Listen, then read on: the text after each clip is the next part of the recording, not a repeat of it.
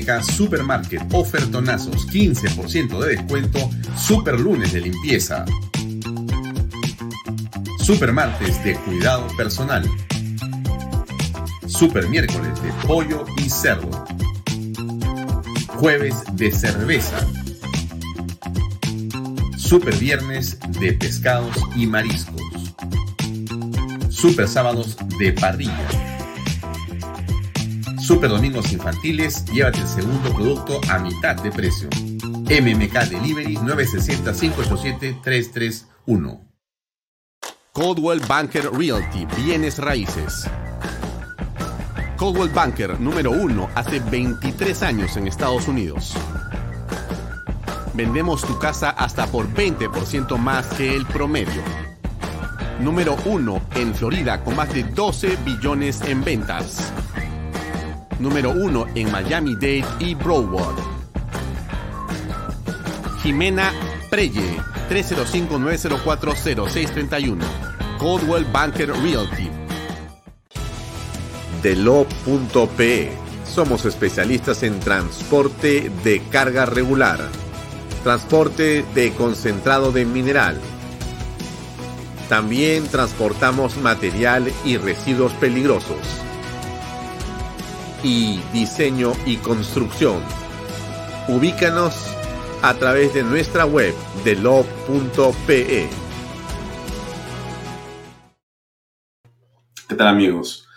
Muy buenas noches. Gracias por acompañarnos en una nueva edición de Vaya Talks por Canal B, el canal del Bicentenario. Son las 6 y 33 de la tarde en este nuevo horario de 6 y media a 8 de la noche que hemos considerado ampliar por eh, solicitud de usted que nos sigue y porque consideramos que nos parece importante que eh, la primera parte del programa, quizá la primera media hora, la dediquemos a ver algunas de las noticias más importantes que en el país se están produciendo. Valga la oportunidad para eh, agradecer a los auspiciadores que nos han acompañado y que nos acompañan, gracias a los cuales sale este programa y estamos seguros que gracias a ellos podremos desarrollar y convertir a Canal B en una alternativa importante de la información, del conocimiento y de las comunicaciones para que usted, donde sea que tenga internet, pueda conectarse y pueda saber qué ocurre en el país. La información es fundamental, es poder y eso es lo que queremos hacer desde aquí. Tratar de empoderar al ciudadano, a usted, señora, a usted, señor que nos sigue, a ti, joven universitario, donde sea que te encuentres, quizá con algo de lo que vas a poder ver acá o escuchar o reflexionar en estos minutos, pueda serte útil para tener una mejor posibilidad frente a las cosas que pasan en la vida. Bien, dicho esto, gracias por acompañarnos, como les digo, ustedes nos pueden ver a través de las redes sociales de Alfonso Bahía Herrera, las redes sociales de Canal B, también, por cierto, a través de Expreso, expreso.com, expreso.tv y los días domingos este programa se repite a través de PBO Radio, el radio o la radio con fe. Bien, eh, varias noticias interesantes e importantes el día de hoy que creo que vale la pena eh, comentar. Antes que nada, las buenas noches a todas las personas que nos siguen. Eh, comenzó por Juan Carlos Sutor, que siempre está ahí. Lucy Morales, gracias por acompañarnos. Eh, Miguel Enrique Santillana, el oso. Buenas noches, te debo una llamada telefónica, ¿cómo estás? Eh, a Percy eh, y a las personas que nos acompañan, que son muchísimas, me podría pasar de repente una buena cantidad de tiempo nombrándolas o agradeciéndoles. Pero a todos ustedes que nos acompañan noche a noche, muchas gracias por estar otra vez aquí a las 6 y 36 en Vaya Talks. bien, a ver, comencemos por lo que me parece que es una nota fundamental. Está ahí y ha ocurrido hoy eh, como en la tarde más o menos, ¿no es cierto? Mediodía han habido rumores, pero ya, digamos, se tiene prácticamente confirmada esta eh, imagen, esta situación, esta información que está ahí y que habla de que la fiscal de la Nación, la señora Soraya Ábalos, eh, ha iniciado una investigación preliminar contra el presidente Pedro Castillo. Eh, esto es algo muy importante. Eh, hay elementos de juicio eh, bastante importantes, bastante claros y evidentes que permiten, digamos, a la autoridad iniciar un trabajo bastante más prolijo, pero que tiene un peso jurídico, un peso político, un peso penal enorme, un peso penal, un, peso político fundamental. Em, y esto es porque el presidente Castillo ha sido, como ustedes saben, duramente cuestionado por haber sostenido reuniones eh, con personas cuyas empresas asociadas obtuvieron contratos con el Estado por cientos de millones de soles.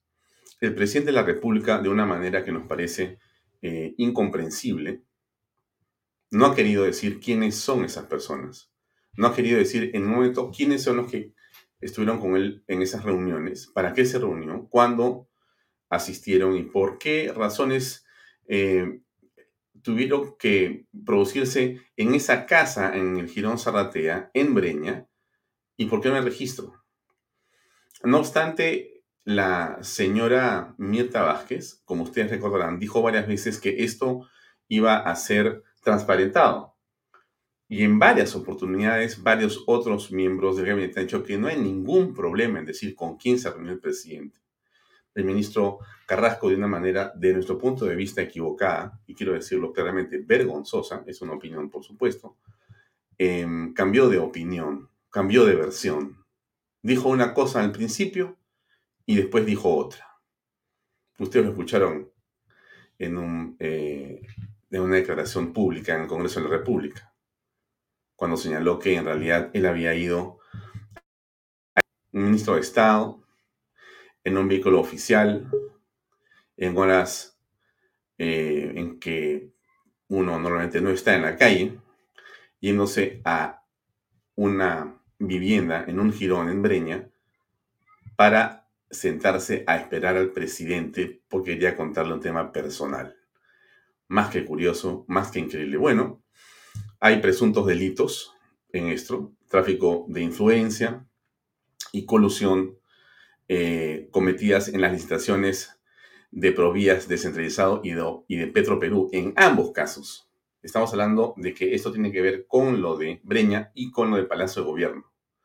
En el primero, como ustedes recuerdan, eh, está la señora Carerín López, a quien se le ha visto ingresar a la casa del eh, señor Castillo o a la casa donde estaba el señor Castillo en Breña, y ya después un consorcio, Puente Tarata, eh, aparentemente vinculado con la señora López, eh, obtuvo un contrato por 230 y tantos millones de soles. Qué suerte. No sé si usted le ha pasado eso en la vida. A mí nunca. A usted quizá tampoco. Ni se lo imaginaba que era así. Eh, cómo se podían hacer fácilmente los contratos con el Estado. En el caso de Petroperú, el beneficiario fue Samir Abudayé, quien se reunió con el presidente en Palacio posteriormente su empresa, eh, Petroleum, ganó una licitación para venderle biodiesel al Estado por 74 millones de dólares. Son hechos, no son opiniones, son hechos.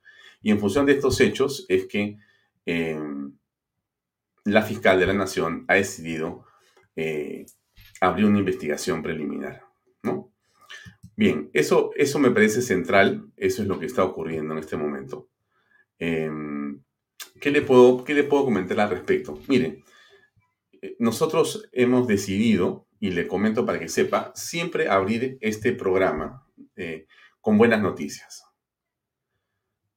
Y esta es una buena noticia.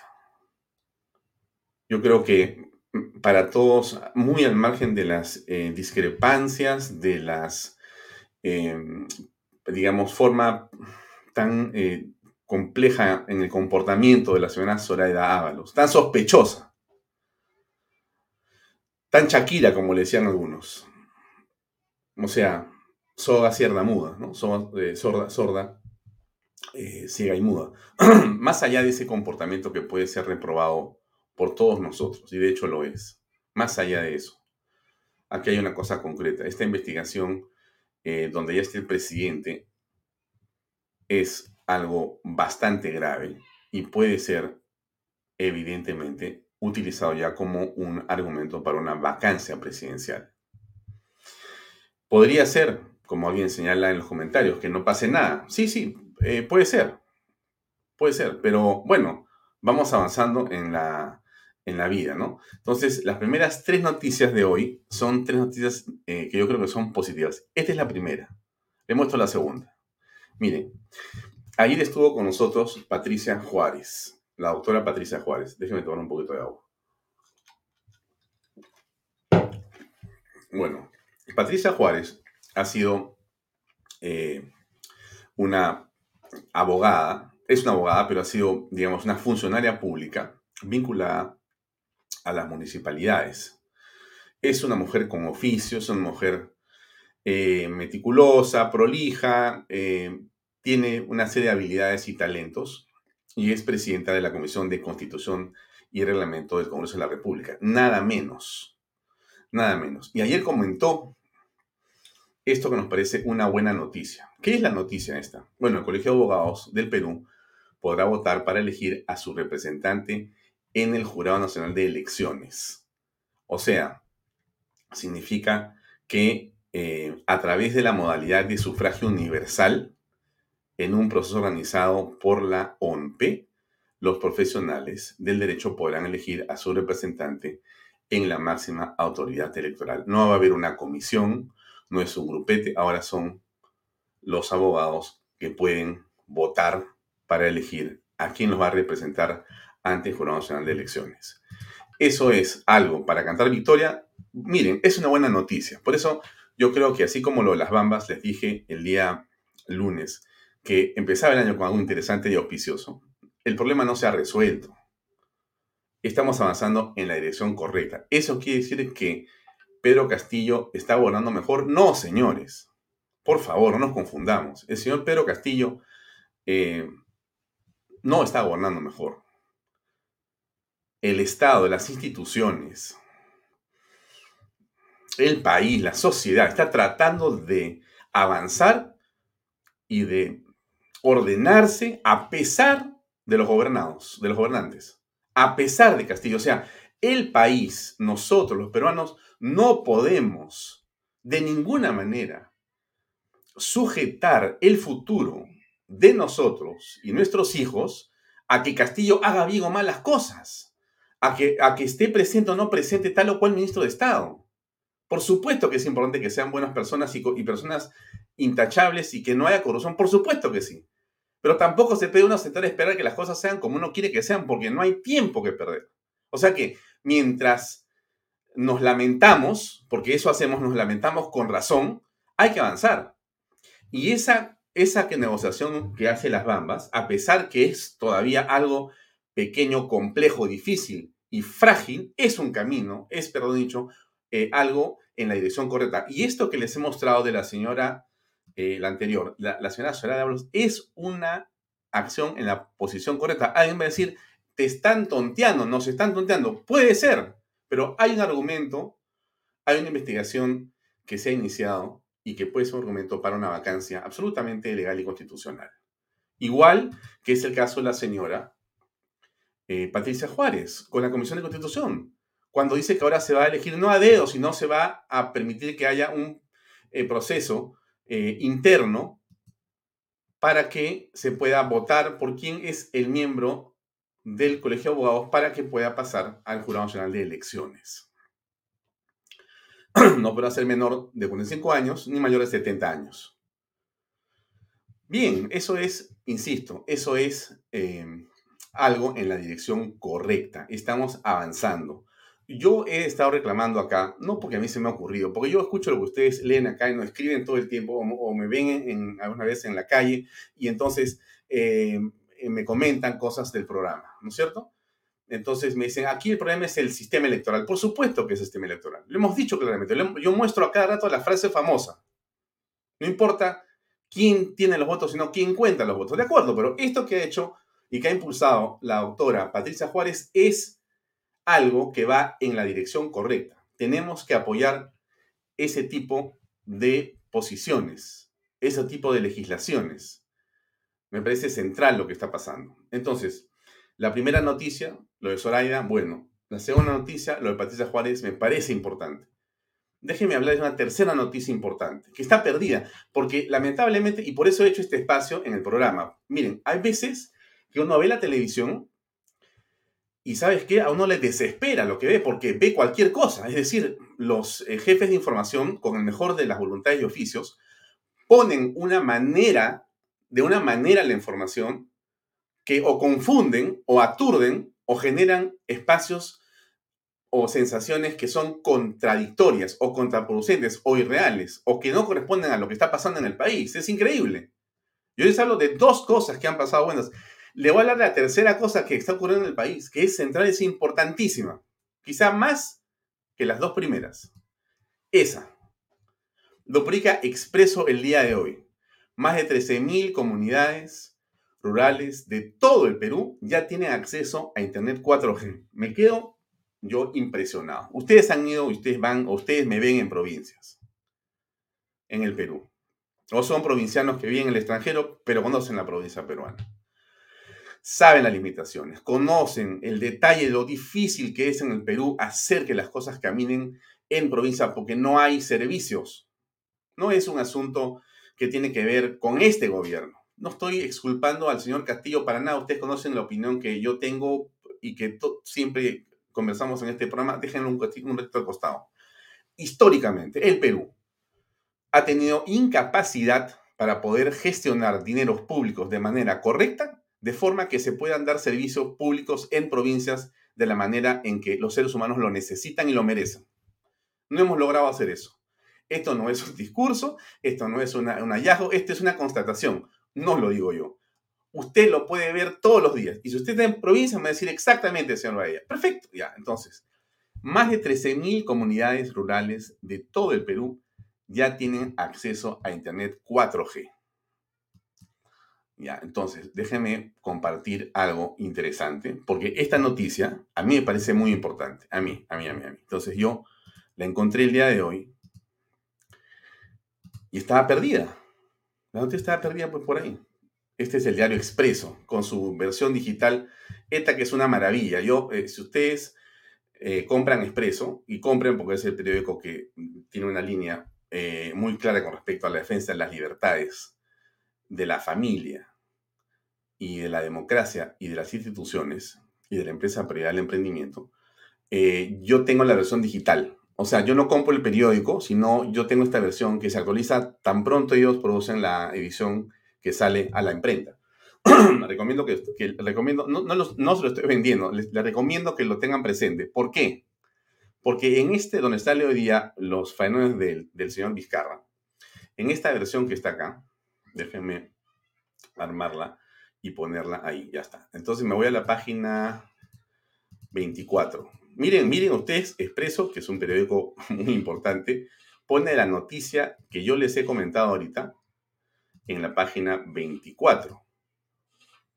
Yo llegué a la página 24 y me quedé mirando esa noticia. Acceso a Internet 4G. Más de 13.000 comunidades rurales están con esta oportunidad. A mí me parece fantástico. No sé, quizá porque me guste tanto la tecnología desde muy pequeño, pero me parece un tema realmente fundamental, fundamental, como eh, si es posible que nosotros eh, consigamos que esas comunidades se conecten.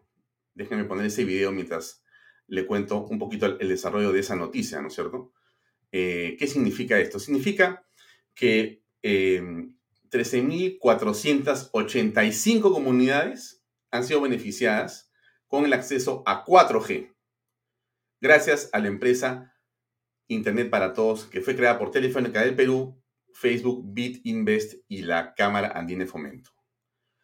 Están en Huancavelica, 2.823 comunidades. En Cusco, 1.400 66 comunidades. En Ayacucho, 1.839 comunidades. En Huánuco, 1.204 comunidades. En Apurímac, 1.130 y en Ancash, 1.120 comunidades. Otras regiones ahora tienen cientos de localidades con este beneficio, son Puno, Cajamarca y Amazonas. A mí me parece que esta es una gran noticia, pero una gran noticia. Bueno, a mí, quizá usted no comparta con, conmigo esta opinión, pero ojalá que sí. Entonces, a mí me parece que esto es central. Usted sabe lo que significa lo que estoy hablando. O sea, tener estos niveles de conectividad en zonas alejadas del país es central, es parte de todo lo que puede haber eh, de inclusión y de un discurso de dignidad hacia la población. En realidad, esta es la manera en la que tenemos que trabajar en el país, conectándonos. Y esto que ha hecho esta empresa, ojalá que pueda conectarme con ellos en los próximos días para conversar sobre este tema, eh, me parece fundamental. Y por eso estas tres noticias con las que comienza el programa de hoy eran de este carácter, positivas, optimistas. Usted que no tiene trabajo, usted que tiene una empresa que ya quebró, usted que no puede pagar a, digamos, la universidad de sus hijos porque no hay chamba, también ponga en perspectiva las cosas que aquí le estoy mostrando. Póngalo en perspectiva. Las cosas en el Perú se van a resolver positivamente para la patria. Yo no dudo de eso. Por supuesto que es difícil, es dificilísimo. Y estamos metidos en un problema grave con un gobierno comunista que quiere copar el Estado para quedarse medio siglo o 100 años y destruir todo lo que hemos construido los peruanos en las últimas décadas. Pero vamos en la dirección correcta a pesar de ese gobierno. Y con lo que está ocurriendo, posiblemente, de manera constitucional y legal, logremos hacer lo que muchos peruanos creemos que debe hacerse, que es sacar este gobierno de manera legal y constitucional, como dice y como se puede hacer según la Carta Magna. Bien, dejo este tema de los amigos de la conectividad, que me parece tan importante. Y ahora, bueno, sí, vamos a hablar un poco de las noticias que no son necesariamente buenas, pero que son parte de lo que pasa en el país. Y eso tiene que ver, por cierto, eh, con este otro titular que le pongo ahí para seguir conversando. Esta es otra cosa importantísima, ¿no? Aníbal Torres arremete contra la prensa y la culpa del silencio del presidente. Aníbal Torres es eh, ministro de Justicia, como usted sabe, ministro de Justicia. Es eh, una persona central, providencial. El visto de justicia, usted me imagino que sabe perfectamente qué, cosa es, pero es el principal asesor jurídico del presidente de la República. Es eh, central. Su, opinión, su formación, su consejo, en realidad eh, ayuda al presidente de la República a que se mantenga en los cánones legales, constitucionales, de respeto de los poderes del Estado, Em, y lo ayuda a no cometer eh, justamente delitos o por eh, omisión o acción tener eh, problemas que lo lleven a incumplir la ley. El ministro de Justicia es realmente fundamental, pero así le digo a usted, fundamental. Nosotros sabemos, y usted también, como lo hemos comentado aquí, que en los gabinetes de economía es el que pesa, el que ronca, porque tiene el dinero, eso está clarísimo, pero hay ministros que son estratégicos y uno de ellos es justicia estratégico, muy importante. ¿Qué cosa dice Aníbal? Porque Aníbal es realmente, pues, este, un, hombre muy, muy, muy especial. ¿Qué cosa dijo? Los eh, no benefician al país, sino solamente lo perjudican. Lo que pasa es que hay un sector de la población, eh, y tenemos que decirlo, es la ultraderecha y un sector de la derecha que este, no pueden eh, superar el hecho de que hayan perdido las elecciones y ellos desde un inicio, eso nadie lo puede negar, desde un inicio están buscando el golpe de Estado a través de la vacancia. Nosotros hemos presentado un proyecto de ley para superar este problema, prácticamente eliminando la vacancia por incapacidad moral porque es un hecho sumamente subjetivo en donde puede entrar de todo, ¿no? Y superando la cuestión de confianza. Ese proyecto de ley está en el Congreso, pero el Congreso no, no lo trata. ese sector del Congreso no quiere dialogar. La falta de comunicación, ¿no? Con ciertos medios de comunicación, pero son medios que este, no quieren este, eh, informar, no quieren llevar la noticia al país lo que quieren buscar con la entrevista es una emboscada allí para atrapar al presidente, para desvirtuar cualquier palabra que haya dicho. Eso es verdad. Bueno, eh, creo que es muy interesante escuchar a este caballero a mí siempre me, me provoca escucharlo. No estoy de acuerdo con él casi en nada, pero es muy interesante escucharlo. Eh, en el Perú, en el mundo, usted sabe que existen eh, los, vamos a llamarle así, los filósofos, ¿no? Los pensadores. Hace dos mil años estaban ahí los pensadores, hace tres mil años estaban ahí los filósofos, ¿no es cierto? En Grecia, en Roma, usted escuchaba a los filósofos, porque eran gente que tenía la capacidad para poder ver lo que otros no ven, sintetizar los temas que para algunos es complejo, advertir cosas que otros no advierten, y por su inteligencia y por su capacidad y por su erudición, siempre son escuchados y siempre es importante tenerlos cerca. Hmm. Entonces, anoche escuchaba yo a un filósofo contemporáneo y me parecía interesante compartirlo con ustedes. Aquí va esta reflexión. El ministro nos ha dicho solamente Dios y los imbéciles no cometen errores. Señor ministro, la frase es, solo Dios y los imbéciles no cambian.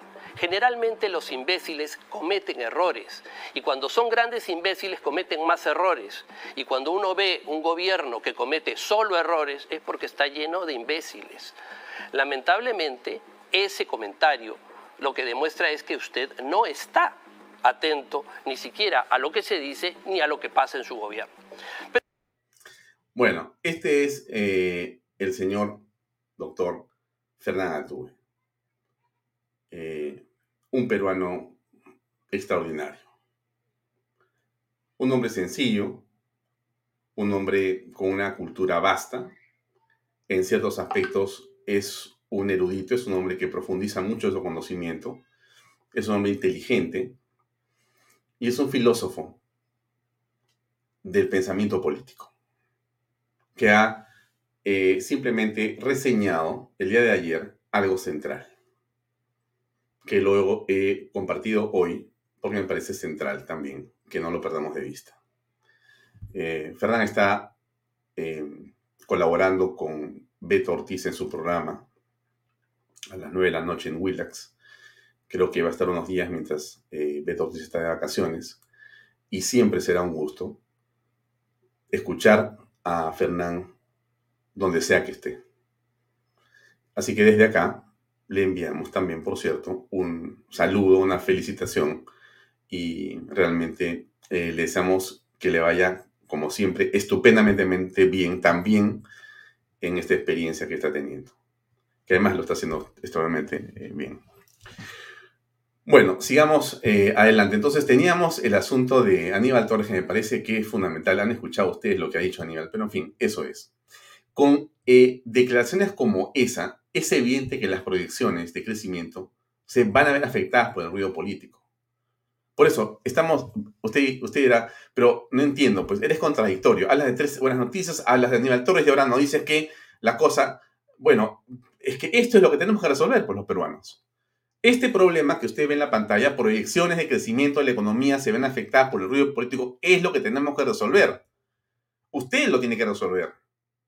No, no, tampoco, señora, señor, usted que en este programa, y le pido y con todo el respeto que se merecen las personas que nos escuchan, tampoco le carguen la tinta a los políticos. Porque los políticos están donde están porque hemos votado por ellos. O sea que parte de la responsabilidad de este problema está en el voto que usted ha tenido que depositar en una ánfora.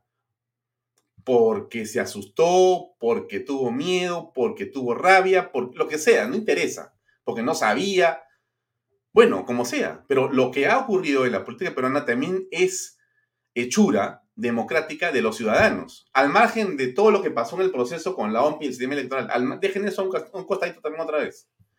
Entonces, yo por eso me parece muy importante Em, que nosotros reflexionemos. Esto que está acá es parte, evidentemente, de un problema.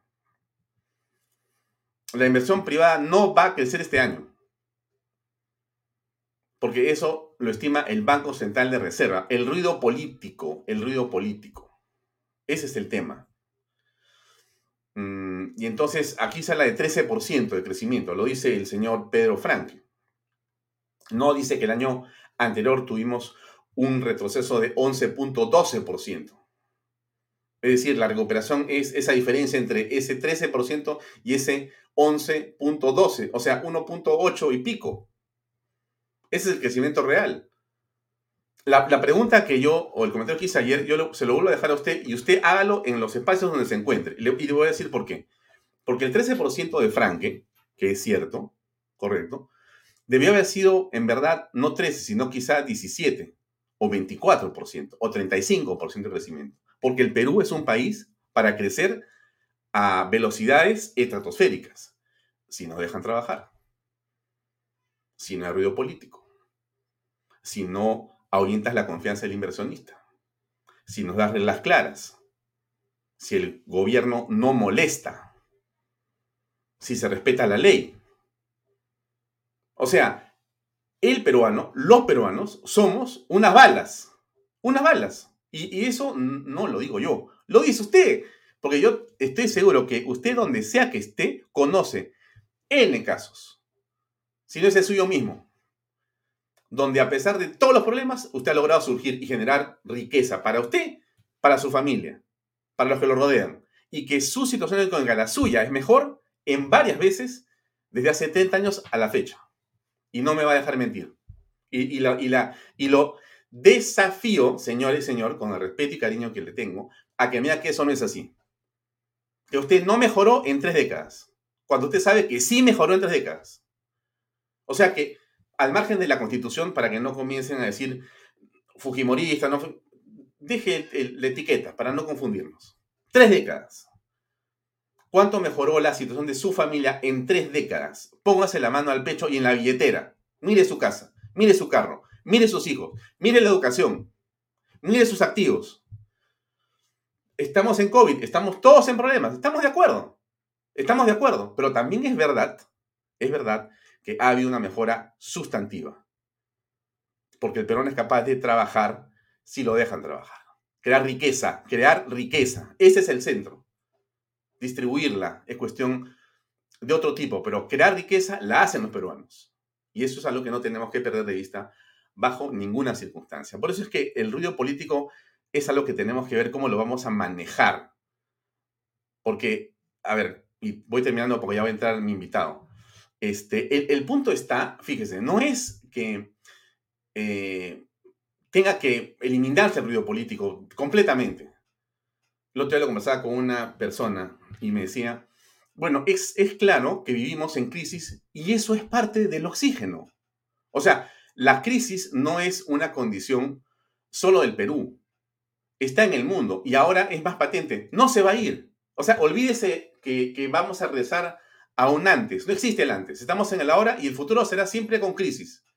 Aprenda a respirar con crisis, a crecer con crisis, a invertir con crisis, a generar riqueza con crisis y a pasar por encima del gobierno para que usted siga creando para su familia el futuro que el gobierno no le permite. No se complique por el gobierno.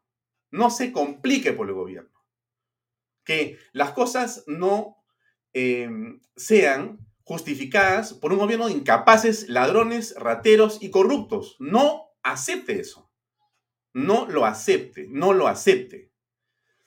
Entonces, a mí me parece que tenemos que tener una visión más enfocada, los peruanos, en encontrar los resultados que queremos para nuestras familias.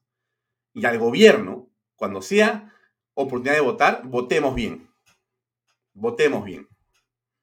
Esa es la responsabilidad que tiene cada uno de ustedes. Votar. Todos tenemos esa responsabilidad, votar bien. Bueno, termino ya esta perorata. Disculpen por la excesiva, este, los comentarios, pero bueno, es parte de la, del programa.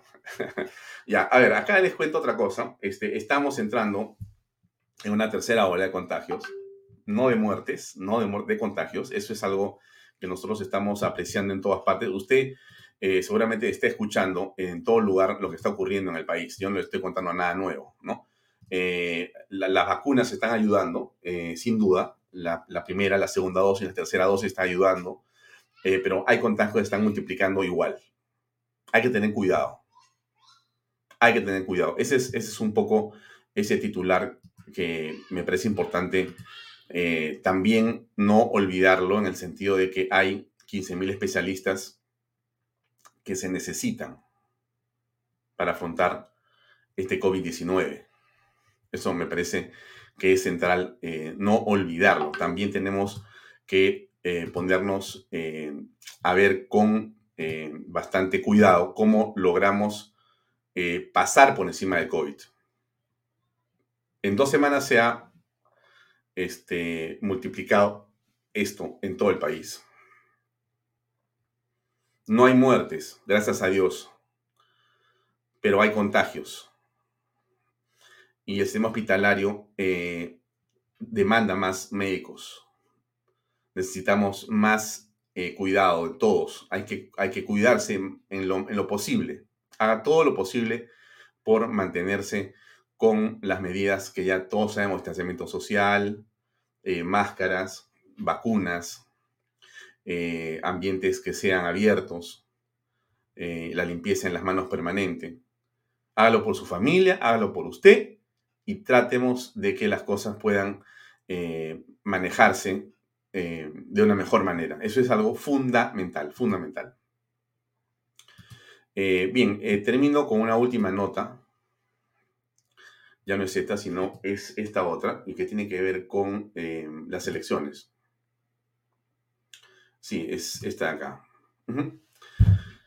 Candidatos a las elecciones eh, del 2 de octubre solo pueden afiliarse hasta mañana.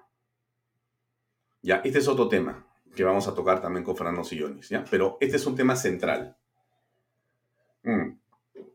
Mire usted, este, ya no importa si estuvo mal o bien hecha esta reforma eh, de los partidos políticos, de, electoral, ¿no? Eso lo conversamos en otro momento. Es un hecho. Entonces, yo le diría que comience usted a pensar qué va a hacer con su voto. ¿Mm? Pero, pero algo más también que creo que me parece central. No se olvide de pedirle al candidato que haga lo que usted más o menos eh, también quiere que haga es muy importante que nosotros le exijamos unidad a las posiciones políticas, no dispersión, concentración es lo que necesitamos, no dispersión. Fatal sería para el país que nosotros continuemos dividiendo a las posiciones políticas que son similares. ¿Cómo se van a poner de acuerdo? La verdad, no tengo la menor idea. No tengo la menor idea cómo se van a poner de acuerdo eh, las personas para poder finalmente eh, encontrar un camino de unidad. Yo no sé si el señor Rafael López Aliaga con Renzo Reyardo y con Francisco Descanseco logran encontrar unidad con otras personas de esa derecha. Vamos a ver qué cosa ocurre. Pero eso es algo eh, frente a lo cual tenemos que reflexionar. Reflexionar. A mí me parece que es central, que es fundamental no perder la perspectiva de las cosas. Y si no buscamos unidad, esa perspectiva se va a perder. Alguien dirá, no hables, Alfonso, de la derecha, habla del centro, porque ahí está la mayor cantidad de votos. Bueno, es una posición muy respetable la que dice eso. Yo creo algo diferente. Yo creo que hay que hablar de la derecha, desde la derecha, con la derecha y promover con toda franqueza que la derecha sea la que gobierne el país, las ciudades. Creo que en el fondo eh, y en el corazón de cada peruano hay un hombre de derecha enorme. Somos un país de emprendedores. Somos un país de, que respira libertad, que respira familia, que respira valores. A pesar de todo lo que nos han dicho de discursos de género y tontería y media, en el fondo somos un país absolutamente pegado a la familia. Y eso hay que defenderlo. En verdad, se lo digo a usted. Si tú no defiendes tu posición en momentos de polarización, estás muerto. Si tú no sabes por qué estás parado donde estás, estás muerto. Quizá lo que tenemos que hacer los peruanos es reflexionar sobre por qué estamos donde estamos, qué queremos, ¿no? Y cómo nos identificamos. Esta noche va a estar con nosotros como invitado Fernando Sillonis. vamos a, a poner antes que nada Alejandro Peña nuestra publicidad, ¿correcto? Estamos cerca ya, ¿no es cierto?, de la entrevista. No escucho a Alejandro Peña. Pero, ok, en todo caso. Correcto. Ya, gracias, gracias, gracias. Eh, vamos a tener hoy día como invitado a Fernando Sillones. La pregunta es, ¿por qué? ¿Por qué está Sillones con nosotros? O sea, ¿por qué hace Sillones acá? ¿Por qué va a ser parte del programa el día de hoy? Bueno, a mí me parece que es muy interesante lo que ha pasado en las últimas horas. ¿Qué ha pasado en las últimas horas? Resulta que eh, el señor Vladimir Cerrón escribió un tuit hace unos días, que ustedes lo han visto, ya ha estado Fernando por programas comentándolo, pero yo quiero ver la perspectiva de Vaya sobre lo que ha ocurrido. Entonces, ahí está la frase de Vladimir Cerrón, el presidente del partido Perú Libre, un hombre poderoso, ha sido ex gobernador de Junín, ha sido condenado por corrupción y tiene otros juicios más abiertos y es un hombre sin duda poderoso en el país en la actualidad. Promueve, entre otras cosas, la Asamblea Constituyente, como usted conoce perfectamente. ¿Qué cosa escribió él hace unas horas? Roque Benavides y Fernando Sillonis han salido en la prensa nacional al unísono, o sea, juntos. El primero, o sea, Roque, llama incapaz al presidente. Y el segundo, se acordó del pueblo para promover la vacancia. ¿Qué tienen en común? Son empresarios, aprofujimoristas, millonarios y primos hermanos. Bueno, entonces yo creo que aquí lo que ha ocurrido es que el señor Vladimir Cerrón acaba de formar o ha empujado a una alianza política o ha señalado con bastante precisión a sus rivales. Y les ha hecho un favor. Les ha puesto nombre y apellido. Los ha definido, los ha posicionado les he dicho, tú eres el enemigo. Y por supuesto, para quien tiene aspiraciones políticas, eso tiene que ser visto como una oportunidad. Ese es mi punto de vista. Yo no he hablado de este tema con Fernando Sillones ni he hablado de este tema con Roque Benavides. Lo voy a hacer hoy día con Fernando y mañana con Roque Benavides en este programa. Mañana está invitado Roque Benavides a este programa. Hoy está Fernando Sillones. Esto es una de, es una, es una, es una, es un posicionamiento, o sea, es eh, tu rival político o el rival político o el enemigo político o la persona que está, digamos, en la posición contraria a ti, te señala, te marca, te define. Tratando de minimizarte, lo que ha hecho es marcarles la cancha. A mí me parece que eso es lo que ha ocurrido. Y por eso es que me parece interesante conversar el día de hoy con Fernando Siones, que debe estar conectado ya. Sí, debe estar en unos segundos con nosotros. Pero eso es lo que vamos a conversar esta noche sobre un poco política, ¿no es cierto? Eh, que seas eh, empresario en un país de empresarios me da risa, ¿no? a mí me da risa esto porque em, al empresario se le, se le critica, al empresario se le asusta, al empresario se le arrincona. Y muchos empresarios, sin saber cuál es su papel en la sociedad, sinceramente, se asustan, se acobardan. Muchos empresarios no quieren que le digas empresarios. Muchos empresarios no quieren que le digas que ganan dinero, que generan riqueza, cuando eso hace que las sociedades avancen. Todos ustedes, donde sea que estén, el otro día eh, tuve la oportunidad de conocer, creo que ya está con nosotros Fernando Sillones, ahorita lo, ahorita lo conectamos. Tuve la oportunidad de conocer a una persona que hacía un negocio espectacular en una esquina. Eh, por razones X, Y y Z, tuve que ir a esa esquina durante casi un mes y medio, muy tempranito.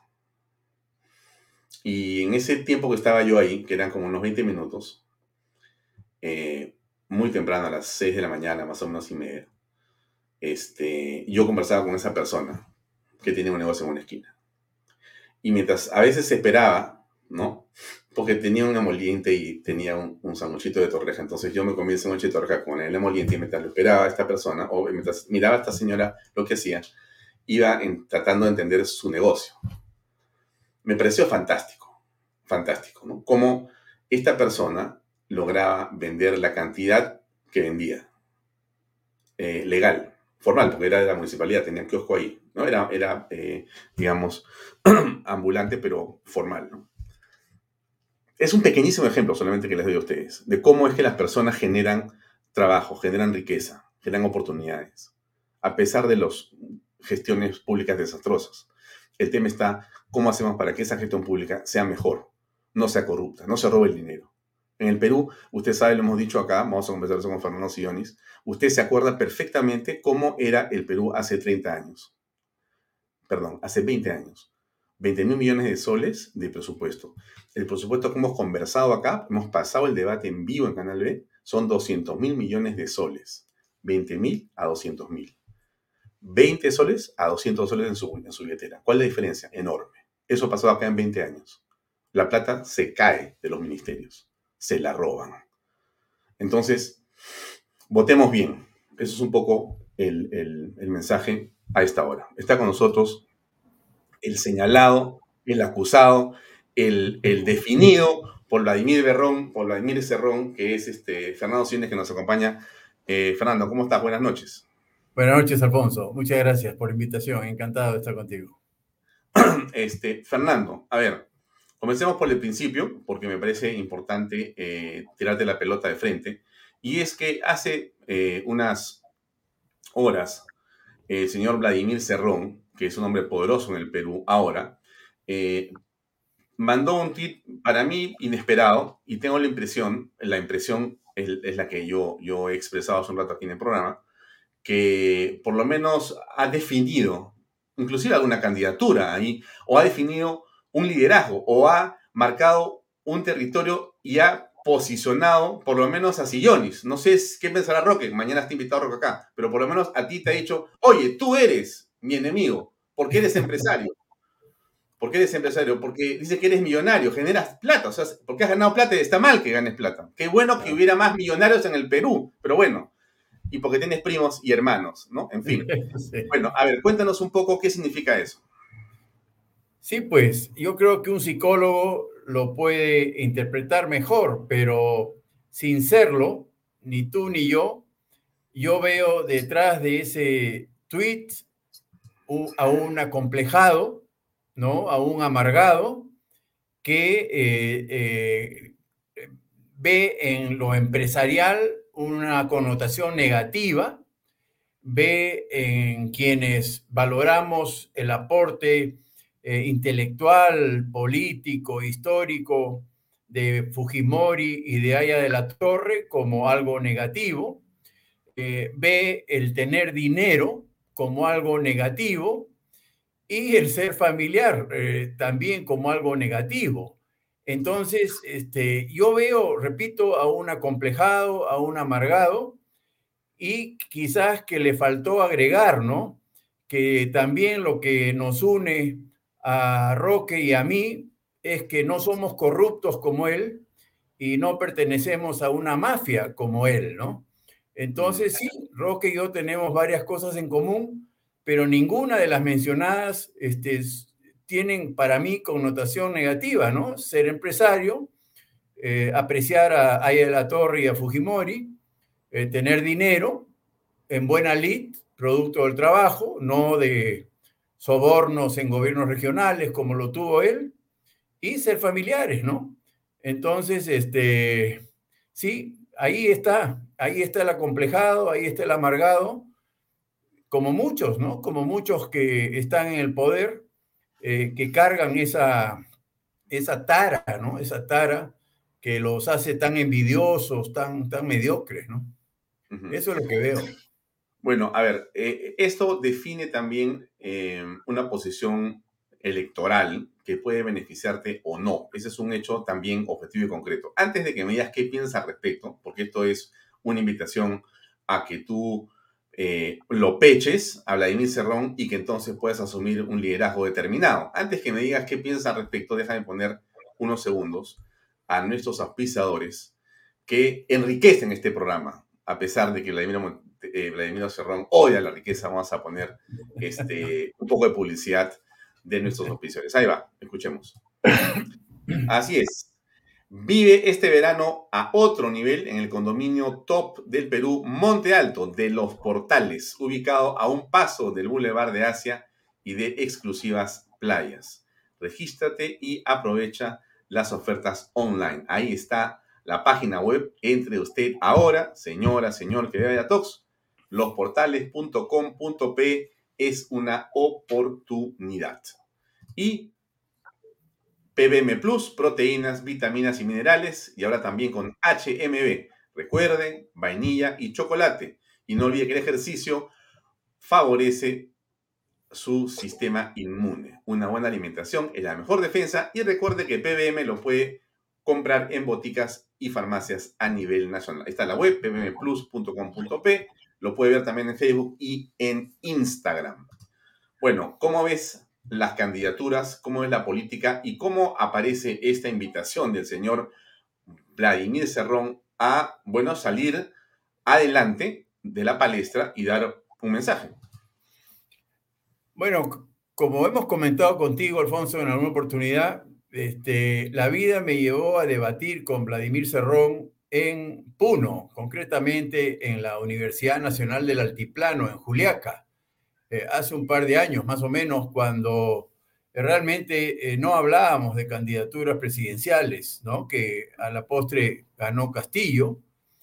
Y ahí conocí, repito, a este acomplejado, a este amargado, para quien Cuba es, el, es lo máximo, ¿no? Cuba, eh, Fidel Castro, para quien Hugo Chávez y Nicolás Maduro también es un ejemplo a seguir eh, para quien este, el Estado empresario es el modelo a, implantar en el Perú, ¿no? Este, él, explícitamente dice, este, hasta el día de hoy, ¿no? Que el mercado tiene que ser regulado por el Estado. Este, él, denosta la, economía de mercado, le parece una mala palabra. Eh, yo pregunto, ¿no? Si, si un mercado dominado y controlado por el Estado hubiera sido capaz de crear, por ejemplo, la tecnología digital, ¿no? O la vacuna, la vacuna contra el COVID. Entonces, son estos tipos renegados que no tienen idea de lo que hablan, ¿no? Porque al proponer un Estado que controle todas las acciones de los ciudadanos, este, nos están condenando a lo que hoy es Cuba y Venezuela y Nicaragua, ¿no? son estos estados empresarios todopoderosos donde la, consecuencia es el empobrecimiento al extremo de la población, ¿no?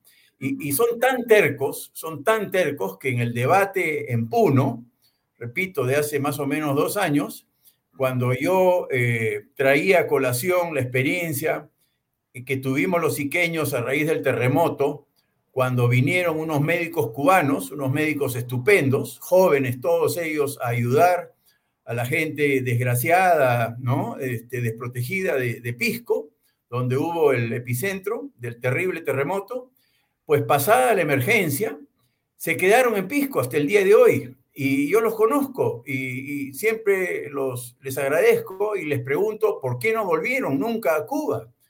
Y la respuesta hasta el día de hoy es porque en Cuba la gente se muere de hambre y los médicos más aún, ¿no?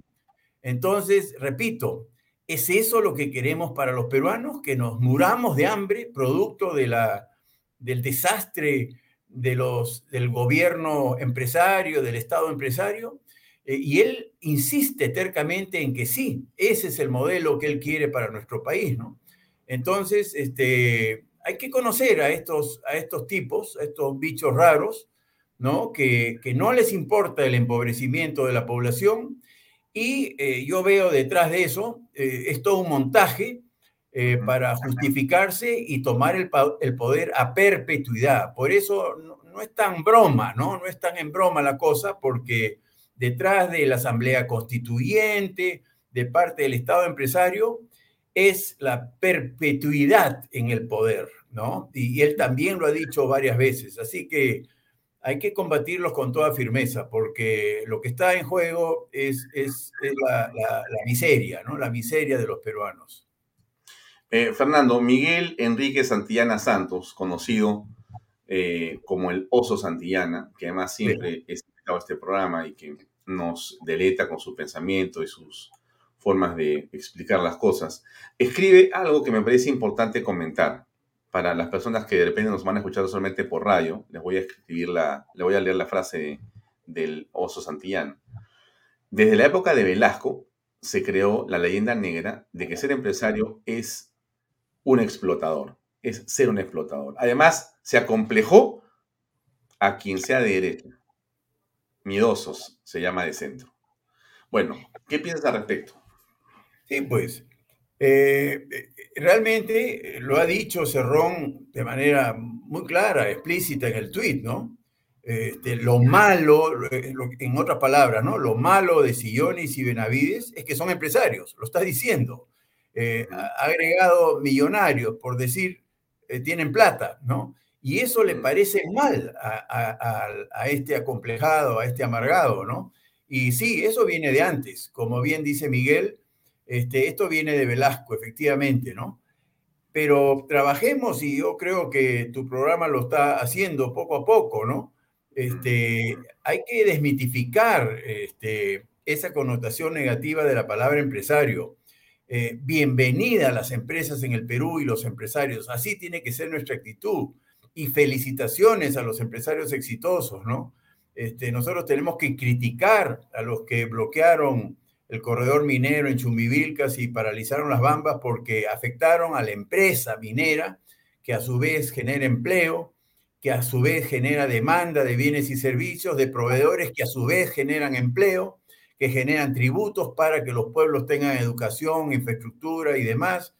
De ahí a que las autoridades corruptas se roben el dinero es otra cosa, pero la palabra empresa tiene una connotación muy positiva desde el punto de vista social, desde el punto de vista político, desde el punto de vista económico, desde el punto de vista cultural, desde el punto de vista humano, ¿no? Es muy importante la empresa para todo lo, todas las actividades de la vida cívica de los peruanos. Entonces, eh, vayamos contra la corriente antiempresarial, cosa que, repito, yo noto eh, muy consistentemente en tu programa, Alfonso. Bueno, sí, eh, nosotros, Fernando, en Canal B, eh, tan pronto iniciamos el proceso de, construir la plataforma y todo, identificamos también a tu programa de información como un espacio donde se promueve eso, ¿no? La tecnología, en el caso de la agroindustria, pero también en el caso de la minería, y sobre todo la buena vibración, ¿no? O sea, el ánimo que uno tiene que darse con el otro cuando quiere avanzar, porque la vida es complicaciones permanentes eso es el oxígeno, pero uno tiene que avanzar con eso, porque así es, pues si todo fuera fácil estaríamos pues en el cielo seguramente, pero la vida es complicaciones y ahí uno va aprendiendo.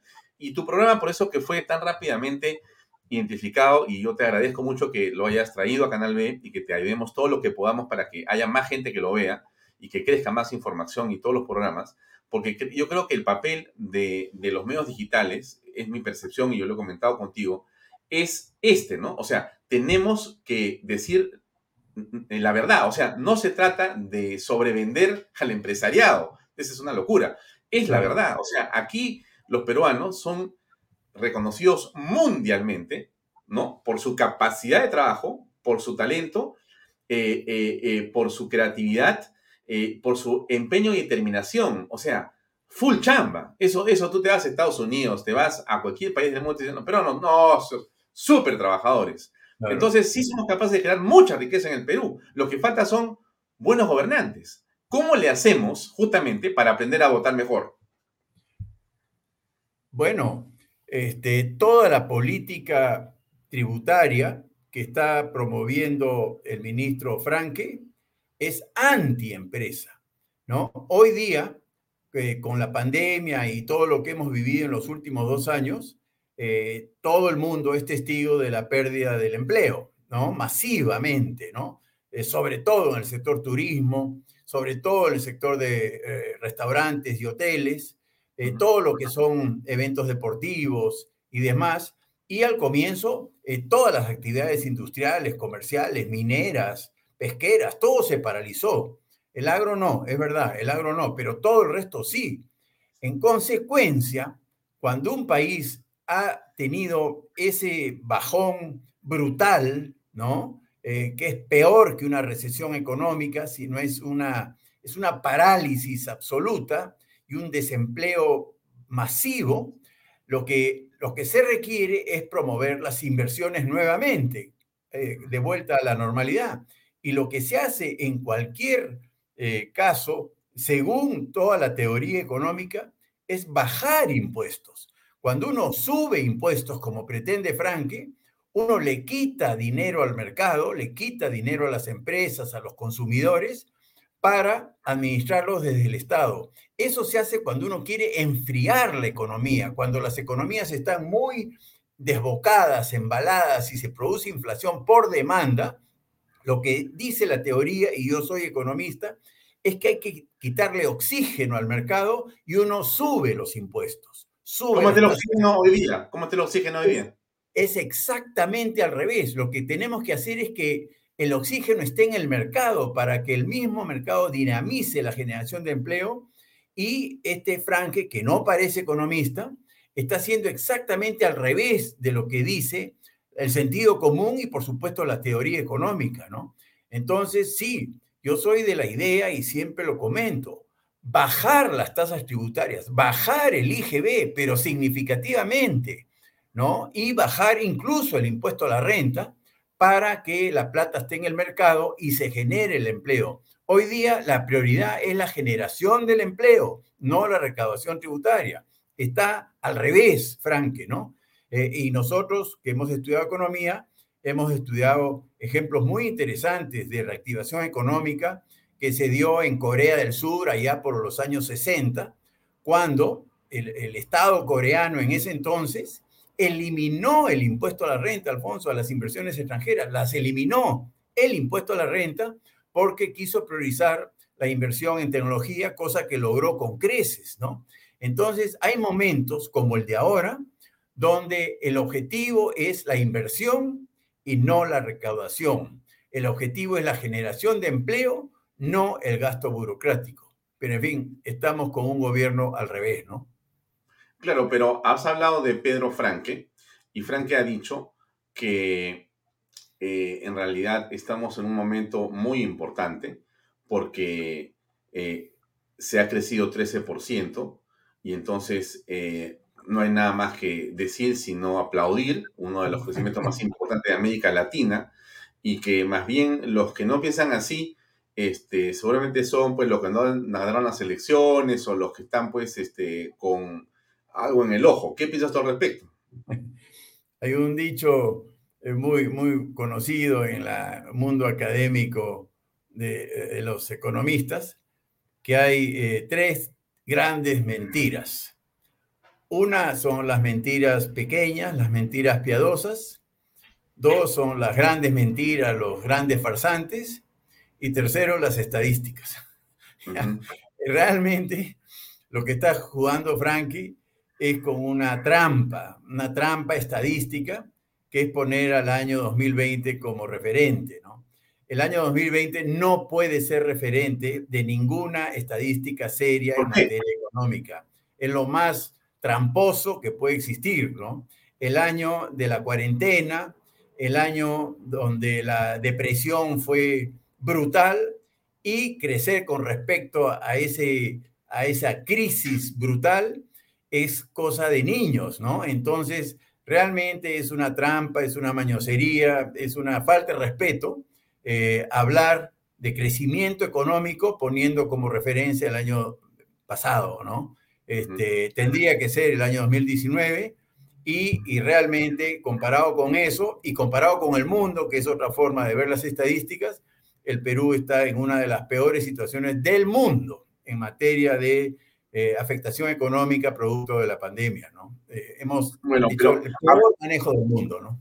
Hablemos un poco de pandemia. Tú tienes una experiencia en el gobierno regional de Ica y recuerdo claramente unos reportajes, creo que era de Canal 5, en los que se sorprendían a todos eh, porque los reporteros de Canal 5 habían ido a escondidas a preguntarle a la gente cómo era el servicio antes y después de una serie de acciones que tú habías tomado en las que se eliminaron las colas porque se usó un software que ya existía y que había sido regalado por un gobierno al Perú y que más bien había una mafia que no quería que se utilizara para que la cola se mantuviera. Era una cuestión increíble. Bueno, a ver, si nos puedes refrescar la memoria con esto y que, y que nos cuentes cómo podría enfocarse claramente una política sanitaria mejor que la que tenemos ahora.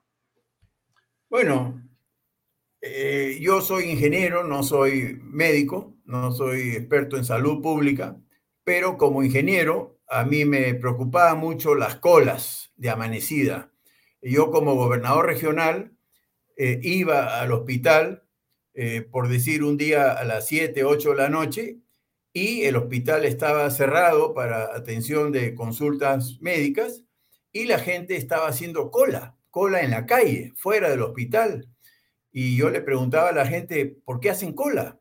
Este, ¿Por qué no vienen mañana? No, eh, la atención solo alcanza para algunos cuantos, pero no puede ser, le decía yo, si hay médicos para todos. No, no, no, eh, la atención se cierra a las 11 de la mañana. Entonces, de solo consultar con los pacientes dolientes que se amanecían en la calle de una manera cruel, inhumana y, salvaje, este, me puse a analizar la situación y resultaba, ¿no? Resultó que los médicos, muchos médicos, no todos felizmente, pero sí muchos, abandonaban los hospitales eh, a media mañana, en pleno horario de trabajo. En consecuencia, la atención se suspendía y los que no llegaban a ser atendidos hasta las 10 de la mañana por supuesto, eh, perdían la atención en ese día y tenían que volver al día siguiente y eso explicaba las colas. Bueno, eso para cualquier persona, sin ser médico o especialista en salud pública, eh, es una falta gravísima, ¿no es verdad? Que un médico que debe trabajar ocho horas se escape literalmente.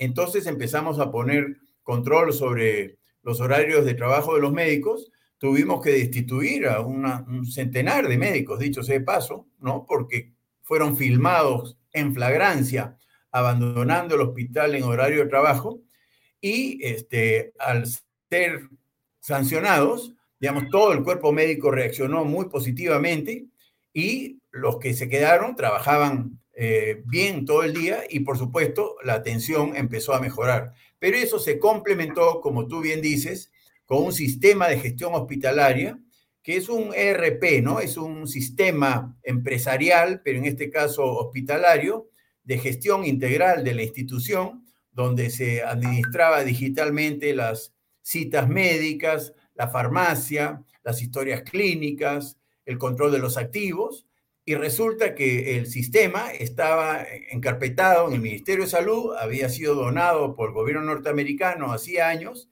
y ningún hospital público del país lo había implementado, ¿no? A mí me, me llamaron los jóvenes peruanos que habían sido capacitados en Estados Unidos en la implementación del sistema digital y por supuesto los reclutamos inmediatamente y en cuestión de poquísimas semanas cambió completamente, fue una revolución tecnológica y una revolución moral en simultáneo y los hospitales de ICA quintuplicaron su, atención, quintuplicaron sin aumentar el presupuesto, simplemente por eficiencia en la gestión hospitalaria y por supuesto con disciplina, ¿no? Entonces, a mí que no me vengan con que falta presupuesto en salud. Lo que falta en salud es disciplina y por supuesto tecnología, ¿no? ¿Y qué piensas de las restricciones, por ejemplo, para que la gente pueda acudir a las playas o a los parques y plazas? Mira, yo afortunadamente tengo un hijo en Estados Unidos y nietos en Estados Unidos, ¿no? Eh, mis nietos eh, nunca eh, tuvieron sus escuelas cerradas, dos nietos tengo, nunca. Y era voluntario, era potestativo de cada niño, cada padre de familia, decidir su hijo iba o no iba al colegio. Incluso uno de mis nietos decidió hacer su, su escuela desde la casa, a través de internet, y el otro decidió ir al colegio y no pasó nada. Nunca dejó de ir al colegio uno de mis dos nietos y el otro lo hizo voluntariamente desde la casa. Y así fue todo Estados Unidos. Eh, fue simplemente una invocación a la ciudadanía a que cumplan con el distanciamiento social, el lavado de manos, el uso de mascarillas, y les fue mucho mejor que nosotros. Acabo de ver este, los vacunatones, los vacunatorios aquí en Lima. Las colas de los vehículos son eternas, son larguísimas, ¿no? En Estados Unidos y en otros países ya las vacunas se administran a, a través de toda la red de farmacias privadas que existen en esos países. ¿Por qué no hemos replicado ese, ese modelo? La verdad que no entiendo. Nuevamente, es el estatismo llevado al extremo. Solo el Estado puede vacunar y no han sido capaces de distribuir las vacunas con un software para llevar control de quiénes son vacunados y quiénes no, que es facilísimo implementarlo y que cuánto mejor sería que todas las farmacias del Perú estuviesen vacunando como, como se está haciendo en Estados Unidos, incluso en los aeropuertos, en los centros comerciales. Es decir, los vacunatorios en Estados Unidos se han diversificado en todo el espacio privado. Eh, en consecuencia, no hay una sola cola para ninguna vacunación en Estados Unidos y, por supuesto, este, el proceso es mucho más eficiente. Y aquí tenemos que reventarle cohetes a un ministro que no es capaz de eh, incorporar al esquema de farmacias privados para apoyar en la vacunación y tenemos que sufrir con unas colas eternas, ¿no? Para ser vacunados. A mí me parece pésimo. Todo el mundo está hablando bien del proceso del manejo de la, pandemia. A mí me parece pésimo porque yo tengo cómo compararlo por la información que recibo de mi hijo en los Estados Unidos, ¿no? Así que muy mal, muy mal. Eh, esto de las playas es lo más absurdo que he escuchado, ¿no? mi hijo, que es neumólogo, o sea, experto en el órgano que más se afecta con el COVID, ¿no? Me decía que el aire libre es el mejor espacio para estar en caso de pandemia de COVID, ¿no? Eh, todo lo que sea caminatas, todo lo que sea aire libre, es el lugar donde uno tiene que estar. Entonces, están haciendo las cosas al revés. A los mercados sí y a la playa no. Realmente no se entiende. Es lo más absurdo y lo tengo que decir, ¿no? Porque veo que mucha gente le está reventando cohetes al ministro de Salud, cosa que a mí me parece deplorable, ¿no? Eh, Fernando, eh, nosotros hemos comentado el día de hoy una noticia que tiene que ver con eh, los candidatos a las elecciones del 2 de octubre de este año, ¿no? Em, que termina mañana la afiliación a los partidos políticos para que puedan participar, ¿correcto? Y bueno, tú eres un político eh, y también has sido candidato. Eh, y en todo caso, la pregunta que, por cierto, nos hacen todos por las redes sociales es, ¿qué cosa va a hacer Fernando Sillonis? ¿Vas a participar en las elecciones municipales o regionales del 2 de octubre de este año? Para comenzar con la primera pregunta. No, la primera pregunta es no, no, no, no tengo partido, no voy a participar en las elecciones municipales ni regionales. Esa es la, respuesta a la primera pregunta. ¿no? Ese es el titular, pero la pregunta es, si te invitaran, si te invitara un grupo de partidos o un partido político para que seas candidato a la alcaldía de Lima o a una gobernación, ¿aceptarías o no estás en esa dirección ahora? La verdad que no estoy en la dirección municipal ni regional, ¿no? Este, yo siempre he estado más en el ámbito nacional últimamente, porque este, yo estoy convencido de que este, no se puede hacer mucho en el ámbito regional o municipal, dada la eh, estructura organizacional del Estado.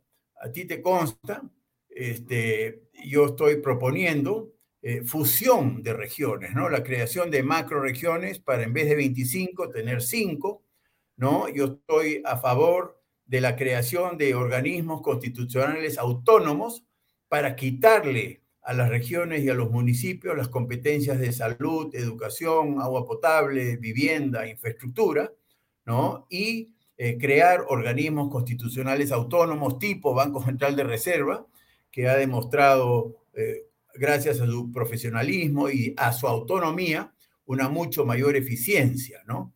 Entonces, este, sí, yo estoy más enfocado al ámbito nacional y aún así este, tiene que aparecer una invitación, ¿no? Porque, porque yo no tengo partido. Así es. ¿Tú no vas a formar un partido político? Eh, no he pensado en eso. Este, y cuando lo pienso, este, reconozco mi incapacidad mi incapacidad profesional, ¿no? Eh, yo sé formar empresas y formar una empresa es, todo un procedimiento muy, muy engorroso y formar un partido político es más engorroso aún, aún, ¿no? En consecuencia, eh, yo soy de la idea de, de, no crear más partidos de los que tenemos, porque tenemos demasiados partidos, y yo estoy de alguna manera eh, propiciando la formación de una alianza democrática, eh, cosa que Roque Benavides está también propiciando y varios otros también.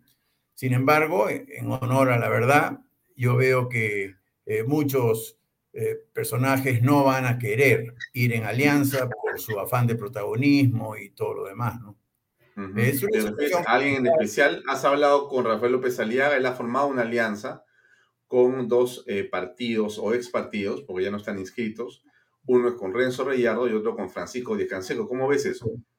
Muy bien, para la alcaldía de Lima, no lo he visto, ¿no? Sí, me parece, me parece muy bien, me parece muy bien. Yo, ojalá que se integren más partidos, ¿no? Más partidos y que no haya eh, elecciones con veintitantos partidos. A mí me parece eh, una ofensa al electorado ir con, con tantos partidos. Ojalá las elecciones fuesen de tres o cuatro partidos máximo, ¿no? Porque bueno, esto está muy mal, muy mal. Entonces, hab hablando del carácter nacional, algunas preguntas sobre, digamos, un eh, gobierno o una decisión de un presidente de la República. Por ejemplo, ¿no? Te preguntarían las personas, ¿tú reducirías los ministerios o ampliarías los ministerios? No, reduciría los ministerios. Eh, en general, eh, eso es un, plan eh, integral donde la promoción de las inversiones sería masivo, ¿no? A través de la reducción de las tasas tributarias para que haya mucho interés por invertir, para que se genere mucha demanda de puestos de trabajo y así poder reducir el tamaño del Estado, ¿no? A una expresión adecuada que permita reducir ministerios y generar un gran ahorro eh, en el presupuesto público que se traduciría en mejores sueldos de los funcionarios que quedarían en el Estado, que se traduciría otra parte en mayor inversión en infraestructura social, eh, otra parte para aumentar las pensiones de la ONP, que son paupérrimas, ¿no? Y otra, y otra parte para reducir las tasas tributarias. Sí, es, un, es, una, es una reducción de ministerios para generar un ahorro enorme, enorme, no estamos hablando de poco, ¿no? Y ese ahorro se traduciría, repito, en mejores remuneraciones para los funcionarios públicos que queden, reducción de tasas de interés, aumento de inversión en infraestructura y aumento de pensiones para la ONP. Ya, pero ahí te preguntaría, pues, ¿cómo vas a hacer para poder aumentar la burocracia buena, porque tú me hablas de una burocracia mala. A ver, ¿cuál es la burocracia buena que sí hay que fomentar? No, el Perú tiene muy buena burocracia en todos los espacios. Yo siempre he comentado que la corrupción convive con la integridad, ¿no? Este, lo, lo constaté en ICA, ¿no? Yo llegué a ICA y vi mucha corrupción y de eso es lo que más hemos hablado. Pero de lo que no hemos hablado es de la integridad que también descubrí en el gobierno regional de ICA Allí donde está la corrupción, ahí convive la integridad. Entonces es cuestión de separar la paja del trigo, ¿no? Hay que salir de la corrupción, pero con oportunidades de empleo en el ámbito privado, por eso el proceso de promoción de inversiones, ¿no? Para que tengan donde trabajar y trabajar con los buenos funcionarios que los hay. Los hay en la policía, los hay en el Poder Judicial, los hay eh, eh, en los hospitales, así como hay médicos corruptos, hay médicos estupendos, ¿no? Entonces, sí, yo sí creo que se puede eh, trabajar con lo que tenemos. ¿ah? Aquí no se trata de contratar expertos franceses o ingleses, no, no, no. Eh, somos nosotros los peruanos, como lo hicimos en ICA, eh, con gran resultado, estupendos resultados. Efectivamente, pero gana muy poco.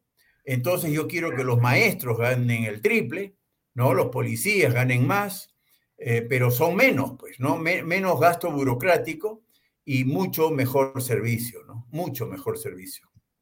Mm. Eso con respecto a los ministerios. Eh, ¿Y qué se puede hacer con la informalidad, por ejemplo, que es un gran problema que el Perú tiene? Bueno, la reducción de impuestos formaliza, por definición, pues.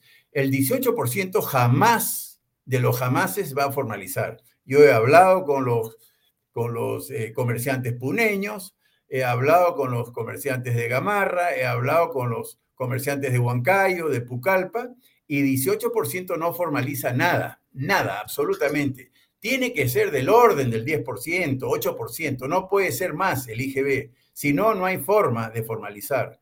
Pero, digamos, con una reducción de tasa y una mejor eh, eh, cumplimiento de las obligaciones tributarias, que es muy fácil a través de la tecnología digital, eh, se puede lograr la misma recaudación. Lo que no entienden estos políticos es que cuando baja las tasas, a veces se logra aumentar la recaudación, pero hacerles entender esto a los políticos es pues misión imposible, ¿no? Y además el Perú lo ha vivido. En un momento, la cerveza, yo recuerdo cuando estábamos en la universidad, hace un montón de años, hace 50 años, este, estudiamos el caso de, de los impuestos selectivos a la cerveza, que fueron altísimos, y bajó la recaudación, porque subió el impuesto a tal extremo que se fomentó la informalidad. Eso es exactamente lo que está pasando con el IGB. 18% en un país como Perú no recauda. Eso ya está demostrado. Entonces hay que bajarlo significativamente y, por supuesto, eh, forzar, eso sí, el cumplimiento. Y se va a recaudar igual o más incluso. Igual o más. A ver, vamos a hacer algo antes de continuar con la última pregunta vamos a seguir promoviendo la riqueza. Un par de promociones, de menciones y te hago la última pregunta para terminar esta conversación, Fernando. Esperen un segundo, por favor. Bien, amigos, ahí tienen eh, a nuestro auspiciador.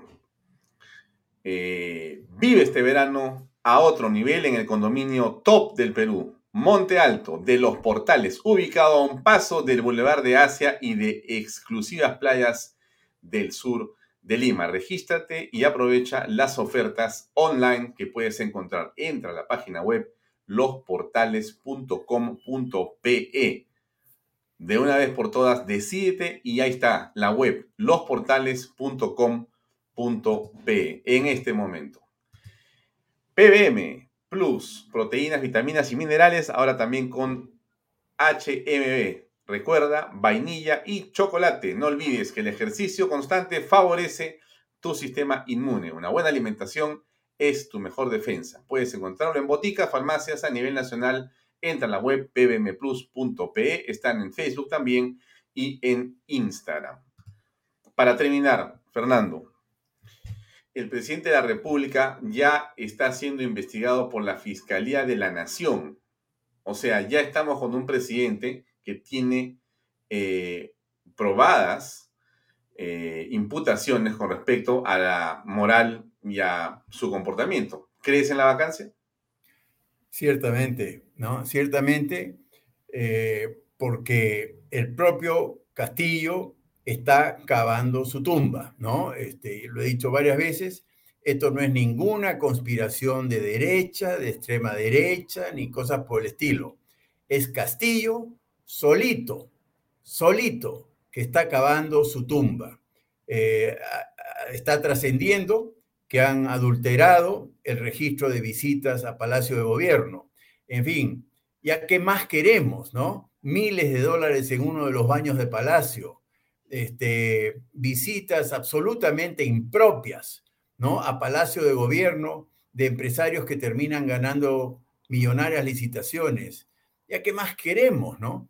Este, yo sí creo que él cavó su tumba y el Ministerio Público va a tener que eh, abrir la investigación y todos los días van a seguir saliendo eh, más pruebas. Este, esa casa de Zarratea este, va a revelar eh, muchas cochinadas. Este, el hombre es indefendible porque él cavó su tumba. ¿ya? Entonces, que no nos vengan con el cuento de la conspiración.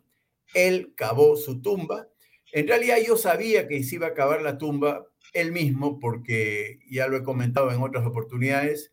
Yo sé quién era Pedro Castillo, ¿no? A mí me tocó vivir su patético rol como dirigente sindical en el 2017. A él no le importó la integridad de los niños, él mandó a Ica a una turba de vándalos a agredir a los maestros que no habían acatado la huelga a instancias de, de mía y de la directora de educación, poniendo como máxima prioridad la educación de los niños, pero no le importó los niños a, Castillo, ¿no? Él mandó esta turba y realmente puso en riesgo la integridad de los niños. Entonces, sí, yo sabía de qué calaña era este tipo. Y bueno, eh, día a día los peruanos nos enteramos, un poco tarde lamentablemente, pero yo tuve, digamos, la, por esas cosas del destino, la oportunidad de conocer al tipo este, ¿no? Yo he hablado mucho con Carlos Basombrío, que era ministro del Interior en ese entonces, y él lo conoce bastante, ¿no? Eh, sus vínculos con Sendero Luminoso son inocultables, en consecuencia estamos hablando de un, un, mal tipo, ¿no? Entonces, este, en buena hora que le caiga la fiscalía y ojalá que la vacancia se dé muy pronto.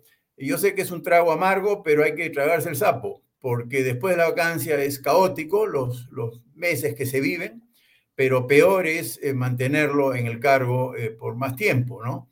Eh, cada día que pasa es peor para los peruanos, los peruanos más pobres son los que más sufren, cada vez va a ser peor. Así que alentemos la vacancia de manera constitucional, con presión ciudadana, eh, y que el Congreso lo vaque pronto y en paralelo que la Fiscalía vaya revelando todas sus cochinadas. Pues, ¿no? Así es. Eso es lo que... Muy bien, Fernando, gracias por esta excelente eh, oportunidad de conversar contigo. Nos vemos en cualquier momento en otra edición de Vallatos. Gracias por acompañarnos. Gracias, un fuerte abrazo. Sí, es sí, que el Perú necesita este tipo de programas. Gracias. Muchas gracias. Un abrazo, un abrazo. Bien amigos, eso es todo por hoy. Era Fernando Silloni, son las 7 y 58 minutos. Les agradezco mucho por su compañía. Gracias por estar con nosotros. Nos vemos mañana a las 6 y 30 de la tarde. Nuestro invitado es el señor Roque Benavides para conversar de varias cosas. La minería, ser empresario y cómo salir de la crisis. Nos vemos mañana a las seis y media de la tarde. Permiso.